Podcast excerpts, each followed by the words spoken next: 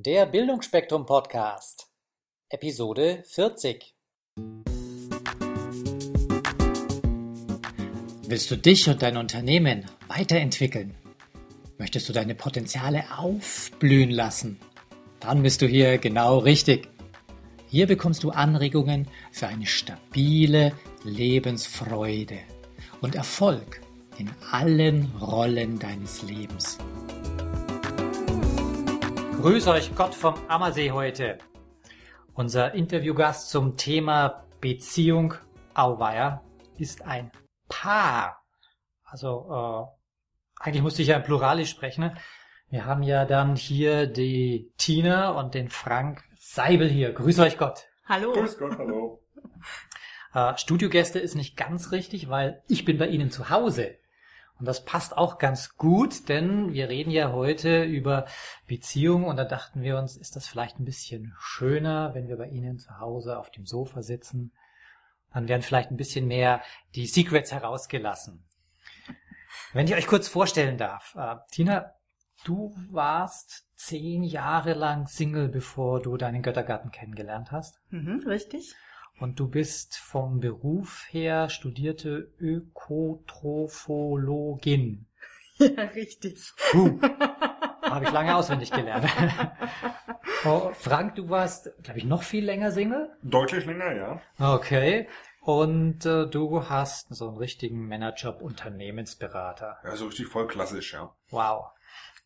Und heute kennt man euch ja als die Beziehungsexperten.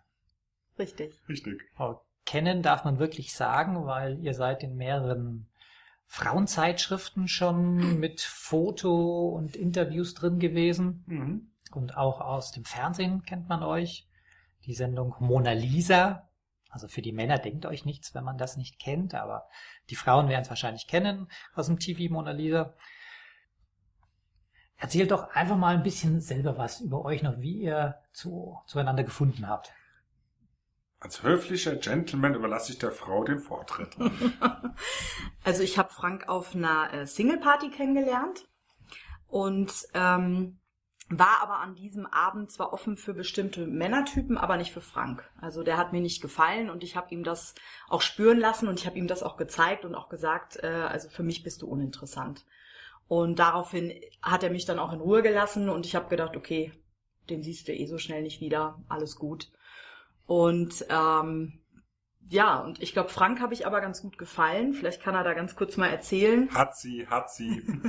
Mir hat sie gefallen, weil sie schon einige Listpunkte auf meiner, wie soll ich sagen, Einkaufsliste für Frauen äh, abgehakt hat. Aussehen, Haarfarbe, Gemüt. Oh, hat schon vieles gepasst. Ja, und dann ähm, habe ich damals in Wien gelebt und habe ähm, hab Frank auch immer mal wieder getroffen auf, auf Partys, weil wir eine gemeinsame Freundin haben, die Susanne, die hat uns immer wieder eingeladen auf Events von ihr und ich habe aber jedes Mal gedacht, nee, der geht gar nicht. Und ähm, dann habe ich selber was gemacht und zwar eine Tanzveranstaltung hier in München. Und jetzt kannte ich hier nicht so viele Leute und habe natürlich gefragt, wer könnte denn da kommen und wer kam dann natürlich in Frage? Mein Mann Frank. Ja, genau. Also ich, also dass mich freiwillig zum Tanzen kriegt, da braucht schon einiges, aber sie hat's geschafft. Und wir hatten wirklich einen sehr lustigen Abend und ich war dort mit zehn Frauen, die sich einen Monat lang zum Thema Beziehung äh, wirklich ganz intensiv mit dem Thema Beziehung beschäftigt haben. Und die haben mir alle am nächsten Tag gesagt, Mensch, das ist ja ein ganz toller Mann. Und ich habe immer nur gedacht, vielleicht für eine andere Frau, aber bestimmt nicht für mich. Also Und äh, wie ist dann so der Gesinnungswandel gekommen? ähm, ähm, wir sind beide äh, Genussmenschen, Frank und ich. und er hat mich zum Frühstück eingeladen. Und ich habe gemerkt, wenn ich mit Frank zusammen bin, habe ich unheimlich viel Spaß. Wir haben so gelacht den ganzen Vormittag und ich habe mich nicht irgendwie äh, schämen müssen, noch das zweite Croissant zu essen. Ja, und es war einfach eine unglaublich entspannte Atmosphäre. Und äh, ich bin danach wieder zu diesen zehn Frauen, die mich haben strahlen sehen und die haben gesagt, also du wärst echt blöd, bis zehn Jahre Single, wenn du das mit dem nicht einfach ausprobierst. Und ich habe dann gesagt, okay, ich meine, ich habe echt nichts mehr zu verlieren. Ich war damals 35, wollte noch Familie und habe wirklich gesagt, also warum eigentlich nicht? Und ähm, hatte eben auch so ein paar Sachen ja auch schon äh, dann gesehen. Ich meine, einen Monat zum Thema Beziehung, da kriegt man auch ein bisschen was mit, was man die ganze Zeit macht, warum das auch nicht klappt mit den Männern. Und bei mir war halt ganz klar dieses klassische Muster. Ich hatte so ein dolles Bild und so eine lange Liste, die konnte gar kein Mann erfüllen.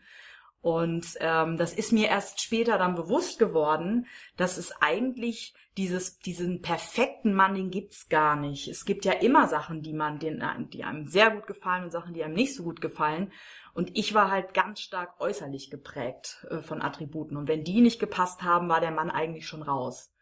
Und entweder er war dann wahnsinnig elo eloquent oder ähm, hatte bestimmte Sachen an sich, wo ich dann gesagt habe, okay, dem gebe ich jetzt noch eine Chance, aber eigentlich waren Männer bei mir dann schnell unten durch und in der Schublade. Und Frank hat es dann aber geschafft, dass ich dann so neugierig war zu sagen, ich probiere das jetzt mit der Beziehung aus. Und ich habe ihn damals ähm, angerufen und gesagt, es gibt einen neuen Mann in meinem Leben. Und da war Frank erstmal geschockt und hat gesagt, Mist, schon wieder zu spät und er hatte sich Chancen erhofft und dann habe ich gesagt, ja, das bist du. und da war der Schock größer. Und er, er wuchs in unermessliche Höhen, als sein Ersatz fiel. Ach übrigens, ich zieh noch bei dir ein. Hui. Nägel mit Köpfen machen, oder? Ja, also ich wurde sozusagen mit wehenden Faden überrannt. Also es gab eigentlich nur noch Ja oder Ja. Und ja, hab ich ja gesagt, äh, scheiß drauf, lass mich drauf ein und guck mal, was passiert. Äh, die Amerikaner haben so ein schönes Saying, die sagen, get in and enjoy the ride. Ja, einfach einsteigen und die Fahrt genießen. Und genau das habe ich dann auch getan. Ja, ging rauf, ging runter, aber immer witzig.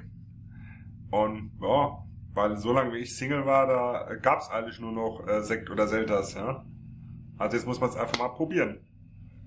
Und wenn mir die Entscheidung schon abgenommen wird, wenn eine Frau sagt, sie will mit mir zusammen sein, ey, besser geht's doch gar nicht. Ja? Ja, und wie, wie ging es dann weiter? Bald Hochzeit und Family-Planung oder? Also ich habe ähm, am Anfang ja noch in Wien gelebt, als wir zusammengekommen sind. Und ähm, ich weiß nicht, äh, aber viele Frauen kennen bestimmt so klassische äh, Buden von Männern, so Single-Buden. Für mich war das keine Option, dort jetzt wirklich äh, langfristig einzuziehen. Das heißt, ich habe uns eine Wohnung gesucht mein Mann war damals äh, in New York und ich habe ihm dann äh, sozusagen den Mietvertrag hingeschickt und habe gesagt, ähm, mir ist eine große Küche und dass viele Leute an einem Tisch Platz haben äh, wichtig und ihm ist sein Heimkino wichtig. Und ich habe ihm dann die Raummaße und alles geschickt und habe gesagt, ich glaube, das passt. Und äh, ja, dann hat er den Vertrag unterschrieben und dann hatten wir innerhalb von zweieinhalb Monaten eine gemeinsame Wohnung und sind da gemeinsam eingezogen. Also wie man äh, unschwer hören kann, äh, mir wurden mir viele Entscheidungen abgenommen. Also ich bin von Natur aus eine faule Sau und von daher ist das absolut klasse, weil du musst einfach nichts machen, du kriegst alles serviert. Du musst aber als Mann auch eines machen und das äh, ist auch wichtig. Du musst die Frau auch machen lassen. Ich habe Vertrauen gehabt in Tina, habe gesagt, okay, die kriegt das schon hin, die macht das richtig. Und ja, dann habe ich gesagt, passt doch. Also warum denn nicht? Warum nicht? Warum rumkakelen, wenn man es auch und wir sagen können, okay, man kann dem Partner vertrauen, der kriegt's hin. Dann habe ich dann von New York blind, wirklich, ich habe zwei, drei Fotos gesehen und diesen Grundrissplan. Und dann habe ich gesagt, komm, ich unterschreibe einen Mietvertrag. Die in New York haben gedacht, das ist endgültig plemplem, aber scheißegal, war eine coole Wohnung. Ne? Das ist doch eine tolle Grundlage für eine Beziehung, wenn man sagt, wir bauen auf Vertrauen. Genau. Das zeugt ja davon. Mhm. Super. Und wie lange hat es gedauert, bis ihr dann auch vors Altar gezogen seid? Die Story ist besonders eigen. Ähm, ja, äh, Gedauert äh, hat zwei Jahre. Zwei Jahre, ja. Also es war jedes Jahr, mein Mann hat in Skype stehen, äh, verliebt 2010, verlobt 2011, verheiratet 2012. Und ähm, ja, jedes Jahr war so, sozusagen was Neues dran, ja. Genau. Und ist es ist es richtig, habe ich das mal richtig gehört, dass eure Hochzeit auch im Fernsehen gelaufen ist? Yep. Aber Rudi Carell oder wer hat das gemacht? Diese Traum? Nein, diese, diese Holländerin war diese Traum. Nein, nein, nein, das war, also, nee, nee, also wir waren ein Stich seriöser. Es war zwar der gleiche Sender, nämlich RTL, aber es war ein anderes Magazin. Nein, Scherz beiseite. Ähm, eine Freundin von uns hatte eine Kundin, die ist Hochzeitsplanerin. Sie wollte, beziehungsweise sie wollte als Hochzeitsplanerin selbstständig machen. Hat es irgendwie geschafft, ein RTL-Fernsehteam davon überzeugen, sie bei ihrer ersten Hochzeit in Deutschland zu filmen. Naja, äh, welches Paar ist so bekloppt und macht sowas direkt, äh, dann kam die Freundin, ja, ich kenne zwei, die würden das glatt durchziehen. Das waren halt Tina und ich. Ja, das hat den, die Hochzeitsplanung deutlich beschleunigt. Andere Leute brauchen sechs Monate, äh, wir hatten dreieinhalb Wochen. Das ist sportlich, ja. Wovon ich allerdings erst nach anderthalb Wochen instruiert wurde, dass ich überhaupt heirate, ja. Was wieder zum Thema Vertrauen. Meine zukünftige wird schon wissen, auf was sie sich da einlässt. Ja. Okay, und wie seid ihr jetzt dazu gekommen, euch auch richtig professionell, also businessmäßig mit dem Thema Beziehung auseinanderzusetzen? Also ich habe gemerkt, dass, ähm, dass die ganzen Probleme, die ich als Single hatte, mir eigentlich eine Beziehung ja gewünscht habe und nicht wusste wie und was ich eigentlich, also man fängt dann ja an selber sich zu reflektieren, zu überlegen, was macht man falsch äh, und auch zu gucken, wer ist man eigentlich, ja und und was ist authentisch an einem oder was bringt Männer vielleicht eher durcheinander. Das hat mich dann interessiert, Liebe Hörer, das Interview haben wir an einem wunderschönen sonnigen Tag aufgenommen und das hat der Nachbar von Tina und Frank genutzt, um mit seinem Rasenmäher-Bulldog immer wieder rund um das Wohnzimmer zu fahren. Und weil das so eine enorme Geräuschkulisse war, habe ich das hinterher rausgeschnitten. Deswegen sind einige Übergänge von den Wörtern nicht ganz so geschmeidig. Ich hoffe, ihr seht uns das nach. Also mir war es wichtig, dass ich dieses Wissen oder dass äh, die Erfahrung, die ich gemacht habe, auch anderen weitergeben kann, anderen Frauen, weil ich halt draußen so viele tolle Menschen sehe, die alleine sind und die sich so mit diesem Thema so quälen, weil wir alle irgendwie Vorstellungen bis ins Unermessliche haben und das 21. Jahrhundert hat ja auch für uns, wir wollen halt Beziehungen, äh, wir wollen Familie, wir wollen einen tollen Job, wir wollen in nichts zurückstecken und das ist ja auch eine Phase, wo wir uns komplett auch äh, wo wir das Leben nicht mehr so leben, wie unsere Mütter das gelebt haben und ganz vieles wollen und eigentlich nicht wissen, wie wir das machen sollen. Und ähm, bestimmte Vorstellungen haben und wenn da ein Mann dann nicht reinpasst, dann ist halt auch schnell, wird er schnell auch mal aussortiert, obwohl es vielleicht der richtige wäre. Und da halt genauer zu gucken, an welcher Stelle ähm, muss eine Frau tatsächlich mal eine Entscheidung für einen Mann treffen und tatsächlich sich auch mal trauen. Das ist auch der Grund, warum mich alles relativ fix gemacht hat. Jeder würde uns ja, würde jemandem raten, ähm, guck doch erstmal, wie es läuft und dann zieht man zusammen. Und ich habe gesagt, nein, ich möchte die Hintertürchen zumachen, weil ich war ja zu dem Zeitpunkt nicht wirklich in Frank richtig verliebt, wie man das kennt, mit Schmetterlingen im Bauch, sondern ich wusste, es gibt bestimmte Dinge, die passen total bei uns. Und ähm, dieses Wissen hat mich dann in so eine Vertrautheit auch reingebracht, zu sagen, ich probiere das mit ihm. Und das hat so ein Jahr gedauert, bis ich plötzlich richtig romantisch verknallt war und gedacht habe, es ist der tollste Mann auf Erden. Wie konnte ich das nicht sehen? Und ich glaube, dass es viele Frauen da draußen gibt, die eigentlich schon einen tollen Typ um sich rum haben und es einfach nicht sehen, weil sie bestimmte Klischees haben und ähm, Erfahrungen gesammelt haben und dann sofort Schubladen aufmachen und dann kommt der nächste da halt leider rein, obwohl es vielleicht gar nicht gar nicht so ist. Ja. Das ist interessant, das mit dem Schubladendenken.